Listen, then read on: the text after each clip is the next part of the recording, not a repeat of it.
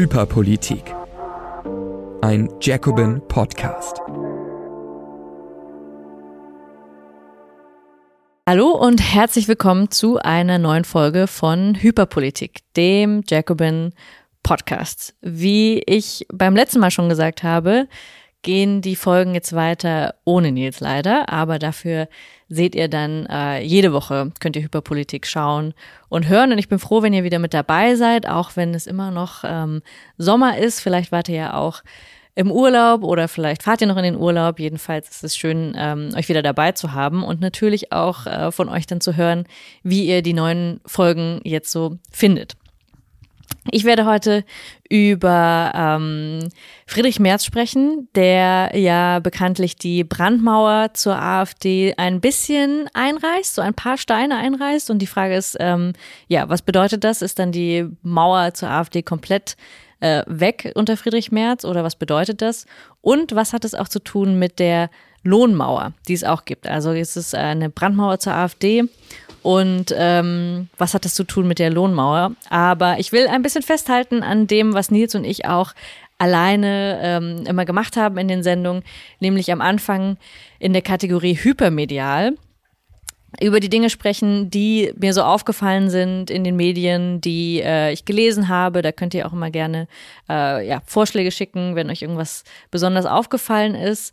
Und ich habe das versucht ein bisschen jetzt zu erweitern, weil sonst war es ja immer so, dass Nils und ich jeweils eine hypermediale Geschichte erzählt haben. Und ich werde jetzt mir zwei Sachen raussuchen und das ein bisschen erweitern, nämlich nicht nur auf Nachrichten, sondern auch auf ähm, Serien oder Filme oder eben auch etwas, was ansonsten ähm, besprochen wird oder ansonsten etwas, was viele Menschen bewegt hat. Insofern, äh, ja, bin ich gespannt, was ihr davon haltet. Und die erste äh, Nachricht aus den Medien, die mich hat schmunzeln lassen, wie ihr ja vielleicht wisst, wenn ihr viel Hyperpolitik hört, ähm, lese ich gerne die FATS, weil die FATS immer so ein ähm, Gradmesser ist für Hegemonie, so nannte das mein Lehrer. Ähm, früher immer. Also man muss immer wissen, was der, was der Klassengegner denkt. Und auch der FATS passieren manchmal ähm, Fehler, beziehungsweise sie macht auch manchmal Widersprüchliches. Und zwar titelte die FATS, ähm, Deutschland ist in einer Rezession und mitverantwortlich für diese Rezession sind auch die hohen Zinsen. Das haben wir auch schon mal hier im Podcast besprochen. Die hohen Zinsen der Europäischen Zentralbank ähm, helfen nicht gerade, die Inflation zu bekämpfen, sondern im Gegenteil feuern sie sogar noch an. Jetzt sagt sogar die bürgerliche FAZ, ja, das stimmt. Und Deutschland ist also in einem wirtschaftlichen Abschwung und auch die Zinsen sind dafür mitverantwortlich. In der gleichen Ausgabe der FAZ steht auf Seite 1 im Wirtschaftsteil, die Zinserhöhungen müssen weitergehen. Also in genau der gleichen Ausgabe, in der man auf der Titelseite davor warnt, ähm, dass die Zinserhöhungen die Rezession mit verschärft haben sagt dann ein anderer Wirtschaftsredakteur, dass die Zinserhöhungen weitergehen müssen. Und daran merkt man eigentlich ganz gut auch, in welchem Widerspruch sich überhaupt, ähm, ja, ich sag mal so, nicht nur die bürgerliche Presse oder auch nicht nur, nicht nur die FAZ konkret, sondern auch allgemein ähm, viele Wirtschaftsprofessoren und auch ähm, ja, starke Meinungsmacher ähm, in welcher Widersprüchlichkeit sie sich befinden, weil sie eigentlich diese Zinserhöhung befürworten, wie halt im Wirtschaftsteil, aber gleichzeitig eben auch anerkennen müssen, ähm, dass die insgesamt in dieser Lage jetzt total dumm sind. Und genauso verhält es sich eigentlich mit den, ähm, mit der, mit der Rede über die Inflation allgemein, weil mittlerweile auch das hatten wir schon häufiger jetzt hier ähm, bei Hyperpolitik besprochen. Mittlerweile klar ist, dass der Haupttreiber oder einer der wichtigsten Treiber der Inflation eben auch Unternehmensgewinne sind, beziehungsweise Profitmargen, die dann größer waren ähm, als erwartet und weil man sozusagen in der Erwartung, dass noch die Inflation weiter steigen würde, Unternehmen mehr Gewinne ähm, eingespeist haben und die Preise erhöht haben, als sie eigentlich hätten tun müssen. Das heißt, auch die Unternehmengewinne, man spricht dann ja von dieser ähm, Profitflation oder auf Englisch Greedflation, die Gierflation, ähm, die auch wiederum äh, die, die Inflation halt stark angeheizt haben. Und mittlerweile ist es so bekannt, dass eben auch die EZB-Chefin ähm, Christine Lagarde das sagen musste, dass auch mittlerweile die Mehrheit der Bevölkerung davon ausgeht und dass auch Zeitungen wie die FAZ das anerkennen müssen, ähm, aber natürlich gleichzeitig, weil sie so feststecken in liberaler Ideologie, die so wirtschafts- und marktradikal ist, dass sie gleichzeitig natürlich nicht sagen können, was dagegen helfen müsste. Das heißt, in dieser, aus dieser Konsequenz heraus kommen sie immer wieder in diesen Widerspruch, dass sie die Inflation erklären müssen, dass sie auch den Wirtschaftsabschwung ähm, erklären müssen, aber gleichzeitig im Wirtschaftsteil, der immer wieder, der muss ideologisch gefestigt sein trotzdem wieder das Gegenteil von dem dann behaupten, weil sie nicht sagen können, wir brauchen eigentlich Preiskontrollen, weil sie eigentlich nicht sagen können ihrer Ideologie nach, wir bräuchten eine Übergewinnsteuer, weil sie eben auch nicht sagen können, ähm, dass hohe Zinsen oder die Erhöhung der, des Leitzins falsch gewesen ist. Und deswegen, ja, kommt es manchmal zu diesem Punkt, dass äh, die FAZ sich am gleichen Tag ähm, widerspricht. Das wird man wahrscheinlich noch ähm, öfter beobachten, weil der Wirtschaftsabschwung ja wahrscheinlich sogar noch weitergehen wird. Und ähm, ja, ich werde mir das weiter anschauen. Das wird nicht nur bei der FAZ so weitergehen, sondern vermutlich auch bei anderen, äh, ja, anderen unserer Lieblingszeitungen. Also ja, die, die FAZ hat wieder mal äh, nicht, nicht äh, meine, meine Hoffnung nicht enttäuscht. Und die zweite Sache, die ich mir angesehen habe in der letzten Woche und die auch viel besprochen wurde, ähm, war der Kinofilm Oppenheimer. Vermutlich kennt ihr ja den, dieses Meme, das auch äh, so ein bisschen durchs Internet geht, nämlich äh, gleichzeitig über den Film Barbie. Dann gibt's auf der einen Seite eben das äh, total pinke, fröhliche ähm, Bild von Barbie. Das ist die eigen, eine Lebenseinstellung oder die eine gesellschaftliche Stimmung und dann gleichzeitig ähm, Oppenheimer, der dann ganz, also ähm, schwarz gekleidet, mit Hut auf, eine sehr depressive Stimmung eher ähm, verbreitet und man sagt, entweder bist du der Barbie-Typ oder der äh, Oppenheimer-Typ.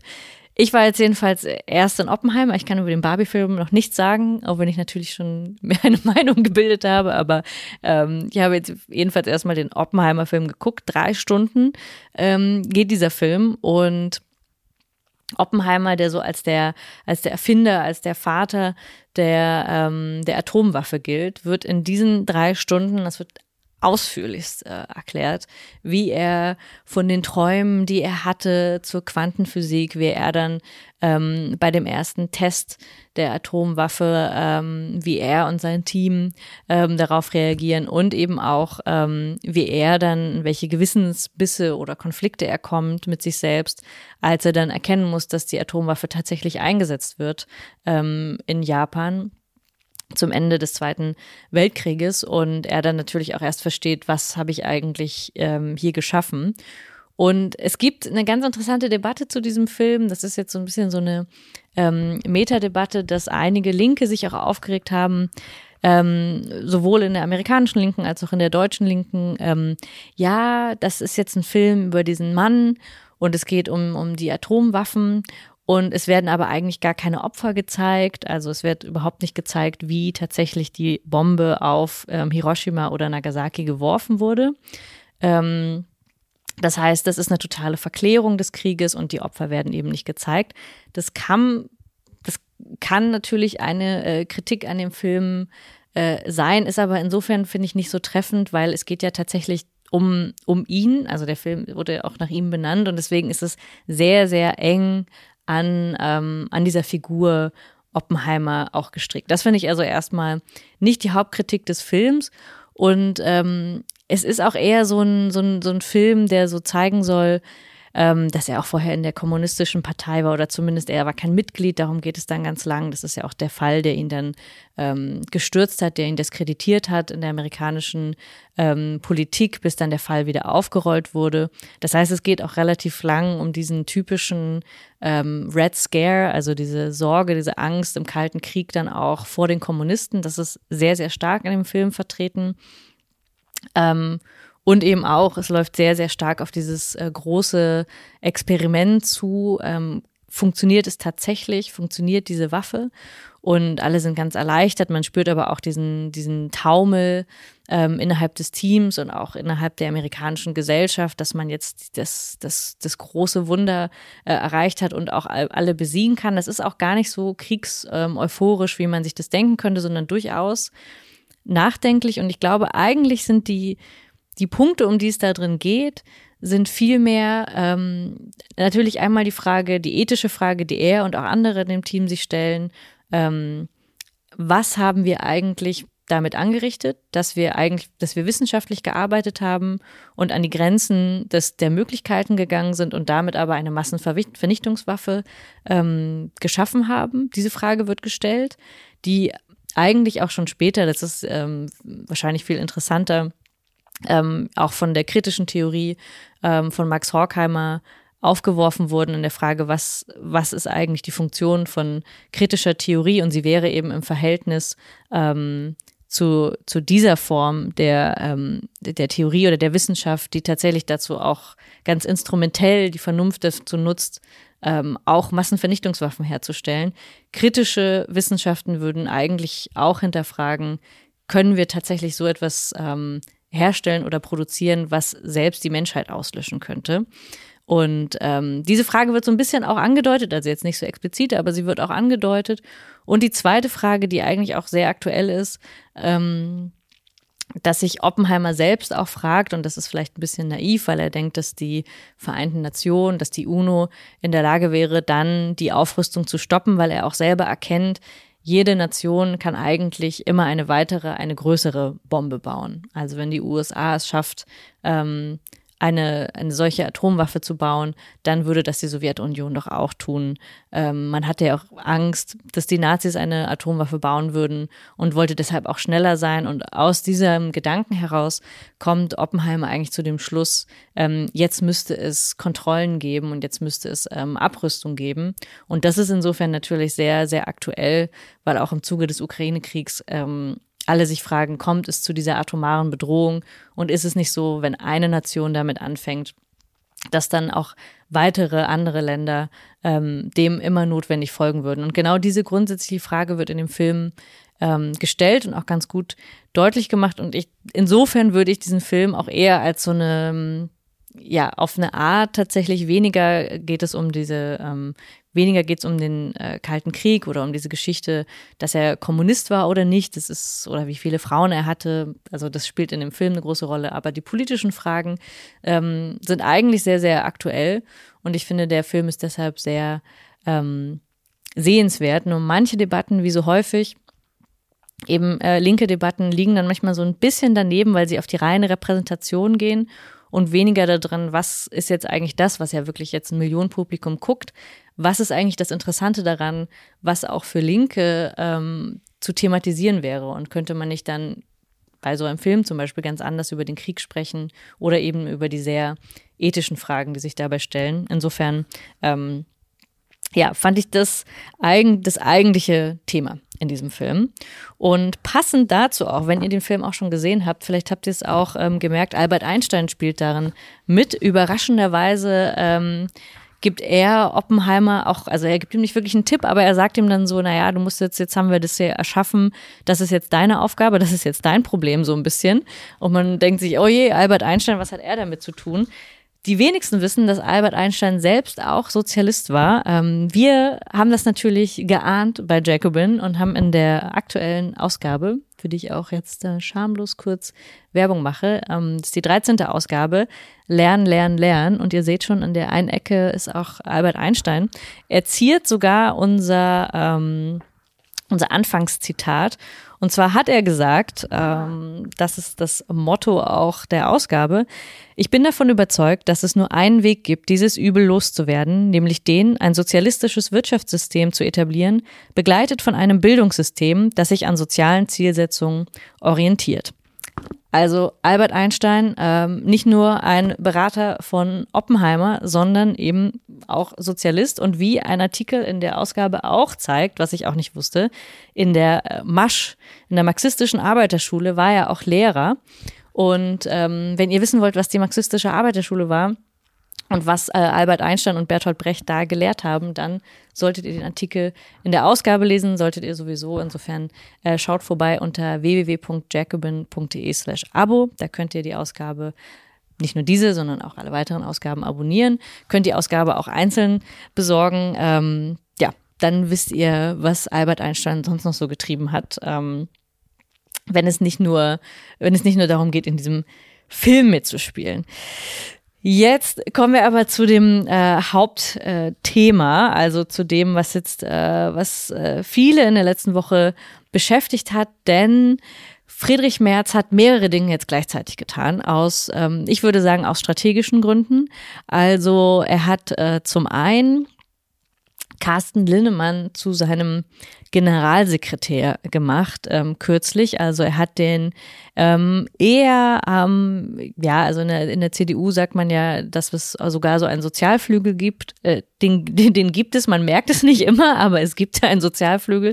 Ähm, da wurde der, äh, der Chaya, der vorher ähm, nicht zu verwechseln mit dem Berliner Chaya, das ist sein Bruder, ähm, wurde der Generalsekretär Chaya jedenfalls abgesetzt. Der war, der stand zumindest noch so der Sache nach für irgendwie noch eine Form von ähm, sozialer oder gemäßigter Politik, sage ich mal.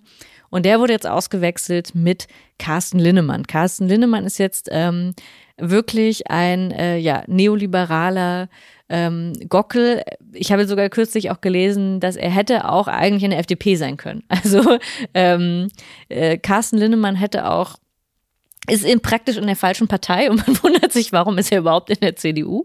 Aber äh, genau, also er ist an diesem äußeren Rand und er gehört auch zu denen, ähm, wir haben noch einen sehr guten äh, Jacobin-Artikel dazu, könnt ihr auch gerne nachsehen, das verlinken wir euch. Ähm, er hat, ähm, er steht auch für ähm, Asylrechtsverschärfung. Also er steht auch als ein bisschen so, er macht immer so, so rechte Hardliner-Moves. Also im Prinzip ist er auch genau das, was ähm, Friedrich Merz äh, auch ist, ein, ein Ticken jünger. Und viele haben das auch so gedeutet als noch einen weiteren Rechtsschwenk oder zumindest als eine eindeutige Hinführung dessen, was Friedrich Merz eben auch selbst schon ganz gut darstellt, diesen sehr neoliberalen äh, Typus, der aber immer wieder auch gesellschaftspolitisch nach rechts ähm, schwenkt, um damit, das scheint die Strategie dahinter zu sein, ähm, sehr klaren Kurs zu haben, der AfD-Wählern, ähm, der der AfD die Wähler ja, ähm, ähm, wieder zurückholen will. Und das ist äh, natürlich eine sehr, sehr gefährliche Taktik, wie jetzt auch sein zweiter Move, ähm, zeigt, weil er zuletzt, und da war man sich nicht so ganz sicher, ob das jetzt nur so ein kleiner Wortverdreher war oder ob das mit Absicht war, ähm, gesagt hat, die CDU sei die Alternative für Deutschland mit Substanz. Und ähm, jetzt hat er natürlich nicht gesagt AfD mit Substanz, aber er hat gesagt Alternative für Deutschland mit Substanz. Und das war eigentlich allen klar, ähm, worauf das ähm, abspielt, also worauf das denn abzielt. Und dann wurde das wieder dementiert und natürlich war damit nicht die AfD gemeint und wir sind nicht die AfD und so weiter. Aber an dem Satz hielt er im Wesentlichen fest und jetzt war er im, im Sommerinterview, ich gucke ganz gerne Sommerinterviews, dann kann man einfach immer, immer wieder sehen, ähm, sich so eine halbe Stunde sich das so äh, reinziehen und der Theo Koll vom ZDF ist ins Sauerland gefahren und hat mit Friedrich Merz dann in diesem äh, Sommerinterview gesprochen und die schon in den allerersten Sekunden, wo sie sich treffen, fragt Theo Koll ihn, ja, ähm, sind Sie denn jetzt die Alternative für Deutschland? Und Friedrich Merz hat es nochmal wiederholt und gesagt, ja, ähm, natürlich als Opposition ist man immer eine Alternative zur ähm, Regierung. Also ja, wir sind eine Alternative für Deutschland. Und das ist natürlich da kann jetzt, glaube ich, keiner mehr drum rumreden. Auch Friedrich Merz, Pressesprecher, der es wirklich, wirklich stark versucht hat. Ähm, also man muss sagen, Armin Peter, ähm, Respekt dafür, äh, für diesen Job. Ähm, man muss, äh, kleine Anekdote, man muss dazu sagen, ich habe im Bachelor mit Armin Peter studiert und mir war schon klar, dass dieser Mann, der in der ersten Reihe sitzt und, und das Stipendium der Konrad-Adenauer-Stiftung hat, da war mir schon klar, okay, aus dem Mann wird mal was werden und in zehn Jahren sind wir wahrscheinlich an exakt gegenteiligen Enden des politischen Spektrums. Und genauso ist es gekommen. Also jedenfalls Armin Peter gibt sich wirklich große Mühe zu sagen, nein, ähm, so hat Friedrich Merz das gar nicht gemeint. Und, ähm, und überhaupt, jetzt gibt es ganz viele auch innerparteiliche Kritiker, aber die meinten das alle gar nicht so. Also Armin Peter ähm, gibt sich größte Mühe, aber es lässt sich, glaube ich, nicht so viel drum rumreden. Er hat gesagt, es ist die Alternative für Deutschland. Gut, aber was, was bedeutet das? Er hat dann auch nochmal in diesem Sommerinterview gesagt, gut, es muss jetzt einen pragmatischen Umgang damit geben. Es gibt klare Beschlüsse in der CDU, nicht mit der AfD zusammenzuarbeiten, aber in der Kommunalpolitik machen wir uns nichts vor, hat er gesagt, wird es zu Zusammenarbeit kommen. Auf Länderebene sei das ausgeschlossen, Bundesebene, europäischer Ebene, alles ausgeschlossen. Aber auf kommunalpolitischer Ebene kann man halt nichts anderes machen. Hat er natürlich das Beispiel angeführt, jetzt gibt es in Sonneberg einen Landrat, was soll man da tun? Und auch viele andere CDU-Politiker haben jetzt ähm, gesagt, na ja, oder auch äh, rechte, rechtslibertäre Journalisten haben gesagt, na ja, also ihr werdet doch wohl jetzt, wenn man über eine Straße abstimmen muss oder über eine Schaukel, die gebaut wird, da muss man doch jetzt dann einfach mit dem AfD-Politiker zusammenarbeiten. Ja, das ist natürlich irgendwie so. Aber niemand redet mehr darüber, wie es überhaupt zu diesen AfD-Siegen kommen konnte, sondern auf irgendeine Art und Weise hat man sich schon damit abgefunden und gesagt, jetzt müssen wir kommunalpolitisch eher mit ihnen zusammenarbeiten.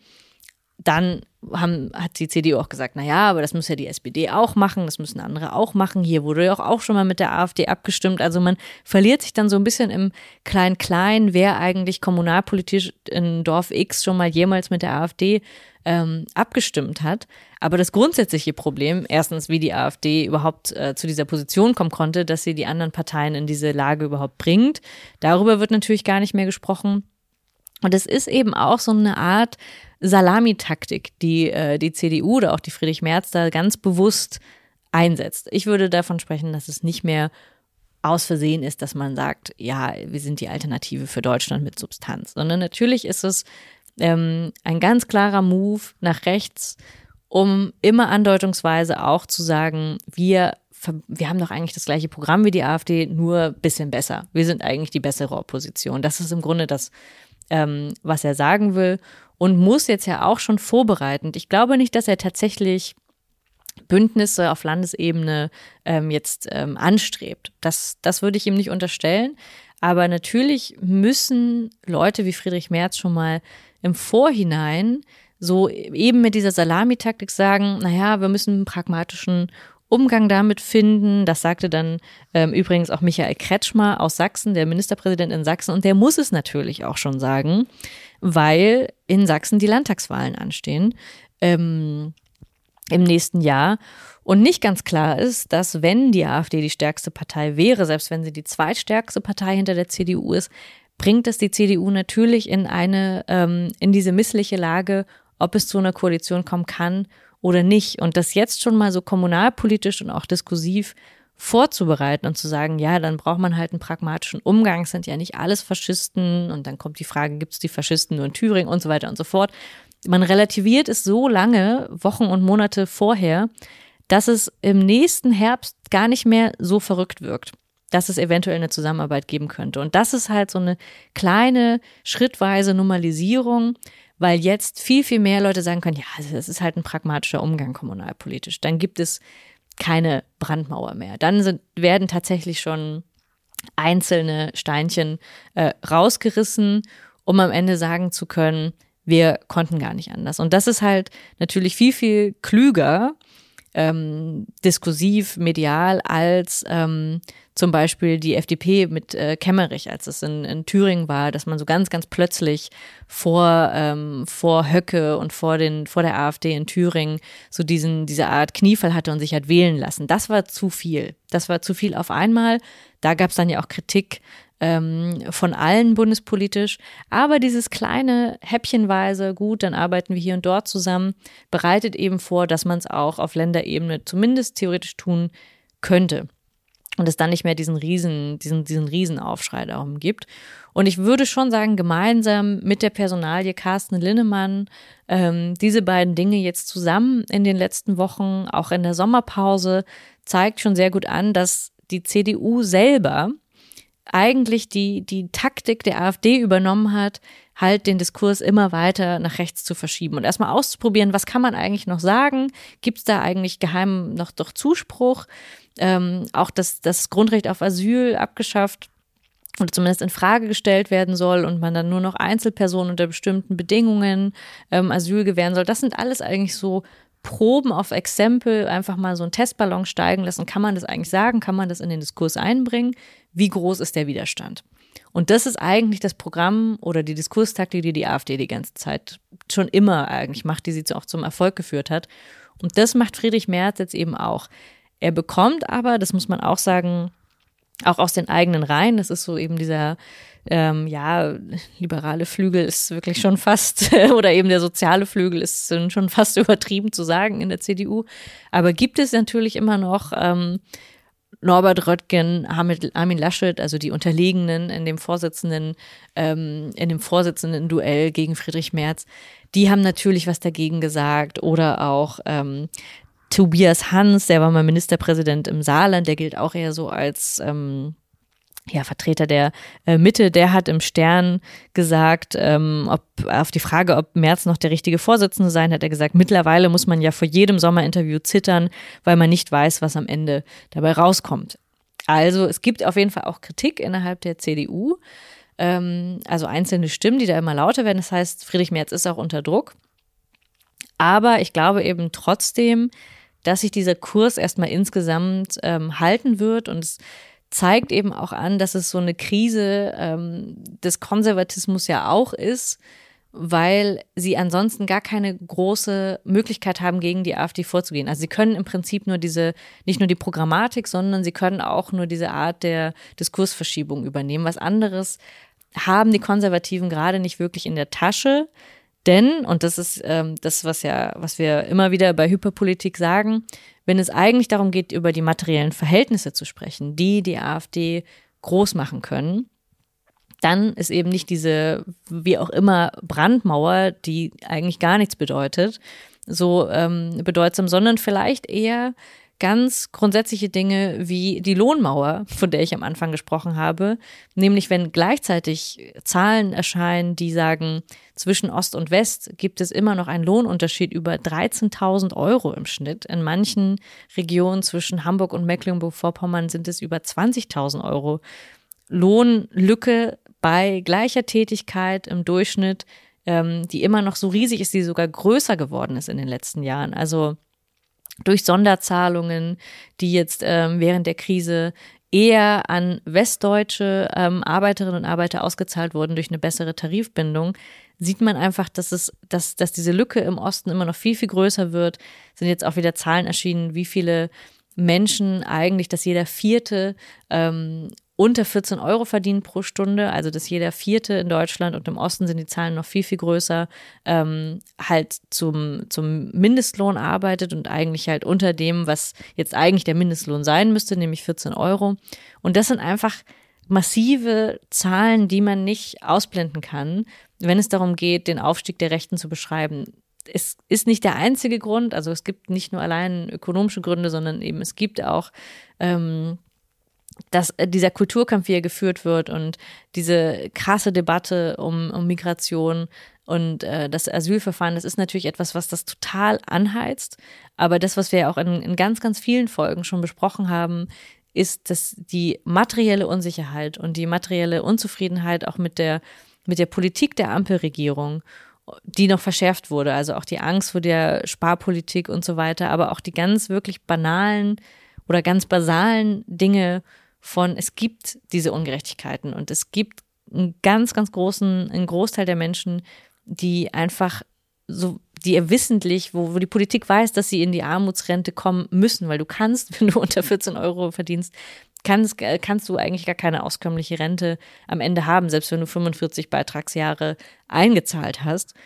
Und das ist natürlich, diese neoliberale Politik ist der Nährboden für den Aufstieg der Rechten, mindestens auch. Ähm, und insofern kann eine so, eine neoliberale CDU kann niemals wirklich den Aufstieg der Rechten verhindern, sondern wird immer den Weg eigentlich dahin führen. Und insofern ist der Kurs, der gerade eingeschlagen wird, ähm, das Gegenteil eben von einer Brandmauer, nicht nur diskursiv, sondern auch so rein materiell von allen politischen ähm, Maßnahmen, die die CDU man darf nie vergessen, Friedrich Merz war mal ähm, der äh, deutsche Chef von BlackRock. Er würde wahrscheinlich niemals gegen diese Kapitalinteressen, die er eigentlich vertritt, würde niemals etwas anderes tun und deswegen kann er gar keine Brandmauer ähm, zur AfD aufbauen. Ich glaube, das darf man nie vergessen. Nicht nur die AfD selbst wird niemals soziale Politik machen, sondern auch diejenigen, die meinen, sie zu verhindern, bauen eigentlich immer nur neues Fundament für die AfD. Und insofern muss man eher sagen, ja, vielleicht ist die äh, Lohnmauer das größere Problem als die ähm, ja, sogenannte Brandmauer der CDU. Ja, so viel zu äh, Friedrich Merz. Es ist immer ein bisschen anstrengend, aber wir kommen nicht, wir kommen einfach nicht davon ähm, runter, über ihn zu sprechen, leider Gottes. Mhm. Uns wurde immer wieder gesagt bei Hyperpolitik, dass es doch mal schön wäre, ihr redet immer darüber, wie schlecht das alles ist und ähm, ihr redet darüber, wir kommen nicht raus aus diesem hyperpolitischen Strudel.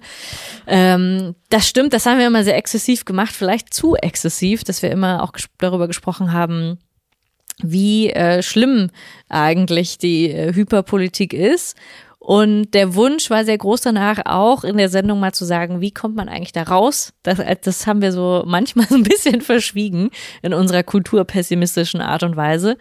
Und ich werde jetzt versuchen, äh, jede Woche bei Hyperpolitik auch mal über die, über die Erfolge zu sprechen oder darüber zu sprechen, wie, wie es tatsächlich anders gehen kann.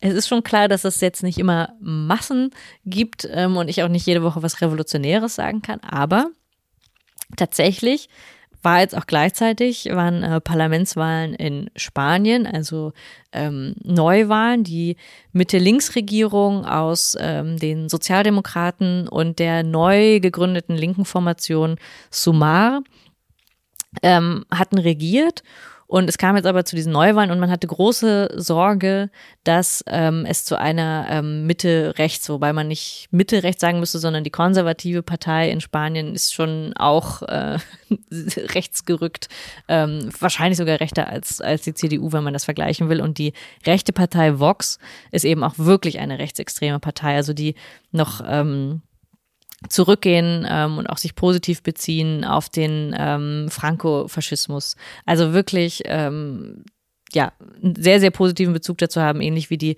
italienischen Faschisten ähm, auch mit ähm, dem italienischen Faschismus kein Problem haben, so dass man wirklich sagen muss, das sind nicht einfach nur so irgendwie Rechtspopulisten, sondern die gehen schon zurück auf faschistische Diktaturen, beziehen sich positiv darauf. Und die große Sorge war, ähm, dass es halt zu einer, einer ähm, rechten Regierung kommen könnte. Jetzt waren die Ergebnisse doch sehr, sehr knapp. Also ähm, die, das Mitte-Links-Lager hat zwar auch keine Mehrheit gewonnen ähm, erneut, aber könnte durch eine Konstellation mit vielen Kleinstparteien, könnte wieder regieren. Und das Positivbeispiel, auf das ich mich jetzt beziehen will, ist ähm, Yolanda Diaz, die ehemalige Arbeitsministerin im alten äh, Kabinett, die jetzt eben Sumar so als ähm, Wiederauferstehung ähm, die, äh, des linken Projekts ähm, Podemos, das gescheitert ist, wieder neu gegründet hat. Und ich glaube, was man bei Yolanda Diaz, wenn man, wenn man ihre Reden schaut, wenn man sich anschaut, wie sie ähm, auch gewinnen konnte oder wie sie das linke Lager wieder zusammenziehen konnte, ist wirklich sehr interessant zu sehen, dass sie einerseits als Arbeitsministerin wirklich sehr, sehr gute Arbeit gemacht hat, schlicht, was ja auch ähm, für linke Regierungen immer so ein, ähm, so ein Problem ist, gerade in einer Krise. Also diese Mitte-Links-Regierung hat im Verhältnis zu ganz vielen anderen Regierungen während der Inflation viele Dinge einfach richtig gemacht und damit die Inflation auch gedämpft. Also, also durch ein ganzes Maßnahmenpaket ähm, Preisdeckelung, Übergewinnsteuer, günstigen Nahverkehr. Also genau durch die Maßnahmen, von denen wir jetzt eigentlich auch schon wussten und auch in den letzten Monaten häufiger gesprochen hatten, dass die sich auswirken würden auf die Entlastung ähm, vor allem der, der unteren Einkommen und dass sie dafür sorgen würden, tatsächlich, dass, dass es ähm, nicht nur ein Sicherheitsgefühl gibt, sondern eben auch, dass es überhaupt weiter Konsum gibt. Und das hat die Inflation eben tatsächlich äh, gedämpft. Und ähm, deswegen kann man jetzt mal sagen, in den, in den Rahmen, in denen sich eine, eine Mitte-Links-Regierung, in den Grenzen, die sie immer wieder hat, im kapitalistischen System trotzdem eigentlich eine ganz gute Inflationsbekämpfung gemacht hat, muss man sagen. Und Yolanda Diaz eben als Arbeitsministerin, ein Ticken technokratisch, so ist sie auch rübergekommen, aber eben doch einfach gute Arbeit geleistet hat und in ihren Reden einen sehr universalen Anspruch auf universale Rechte, sowohl für Arbeiterinnen und Arbeiter als auch für Frauen, ähm, als auch äh, für Minderheiten. Also sie hat sich immer sehr, sehr klar positioniert, ähm, hat daran gar keinen Zweifel gelassen. Also ähm, kleiner Wink äh, an Sarah Wagenknecht, hat daran gar keinen Zweifel gelassen und trotzdem sehr, sehr stark Arbeitsrechte und sehr, sehr stark ähm, Wohlstand ähm, in, ins Zentrum gestellt und hat das einfach, konnte das ganz souverän auch rüberbringen, weil sie halt als Arbeitsministerin das auch tatsächlich durchgesetzt hat. Und sie konnte sehr plausibel machen, dass diese Politik weitergehen muss und dass sie auch für alle das Beste im Land ist und dass es nach vorne gehen kann. Und das ähm, neben diesen ganz wirklich universalen, ähm, nicht kulturkämpferischen. Also sie hat sich gar nicht eingelassen auf ähm, Kulturkämpfe. Das war auch so ein großes Problem in der spanischen Politik, dass man sich sehr auf Gleichstellungspolitik fokussiert hat und auf Frauenrechte. Und daran hat sich dann so ein krasser Kulturkampf entzündet. Mm, obwohl das richtig war, vielleicht nicht immer zum Besten auch dieser linken Regierung, weil es dann eigentlich nur noch um diese, um diese Form der Gleichstellung ging. Und Yolanda Diaz hat es eben ganz gut gemacht, dass sie das nicht in Frage gestellt hat, dass es auch um die Gleichstellung äh, gehen muss und dass die Frauen ähm, auch äh, Rechte haben, also nicht nur Schwangerschaftsabbruch, sondern es ging auch um ein bekanntes Gesetz, das Nein heißt Nein ähm, hieß, ähm, das eben äh, ja, sexuelle Übergriffe viel, viel stärker und schneller ahndet.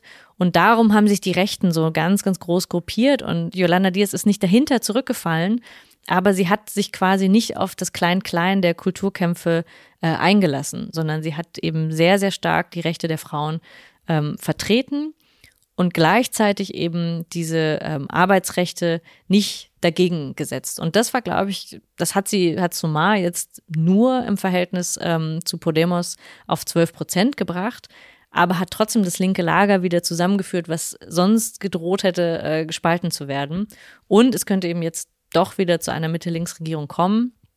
Insofern ich fand es ganz, lohnenswert und auch ganz inspirierend, sie anzusehen, ähm, weil sie auf eine herzliche Art und Weise und trotzdem auch auf eine sehr kompetente Art und Weise ähm, diesen Wahlkampf geführt hat. Und ähm, ja, ich glaube, da kann man sich viel darüber anschauen, wenn, wenn es darum geht, genau diese ähm, Kulturkämpfe so weit zu führen, wie man sie führen muss, weil das richtig ist und gleichzeitig nicht über jedes Stöckchen zu springen und sehr, sehr stark die eigene Agenda zu vertreten und damit eben auch letztlich doch gewinnen zu können und ähm, auch klar zu machen, es geht um die Alternative, es kommen rechte Parteien an die Macht und alle Progressiven, alle Linken müssen sich zusammenreißen und eine Wahlformation bilden, ähm, die dagegen schlagkräftig ist. Und das hat in dem Fall, wenn auch knapp, aber es hat funktioniert. Und darüber kann man sich ja vielleicht auch mal kurz freuen oder zumindest das äh, erleichternd beobachten, sagen wir so.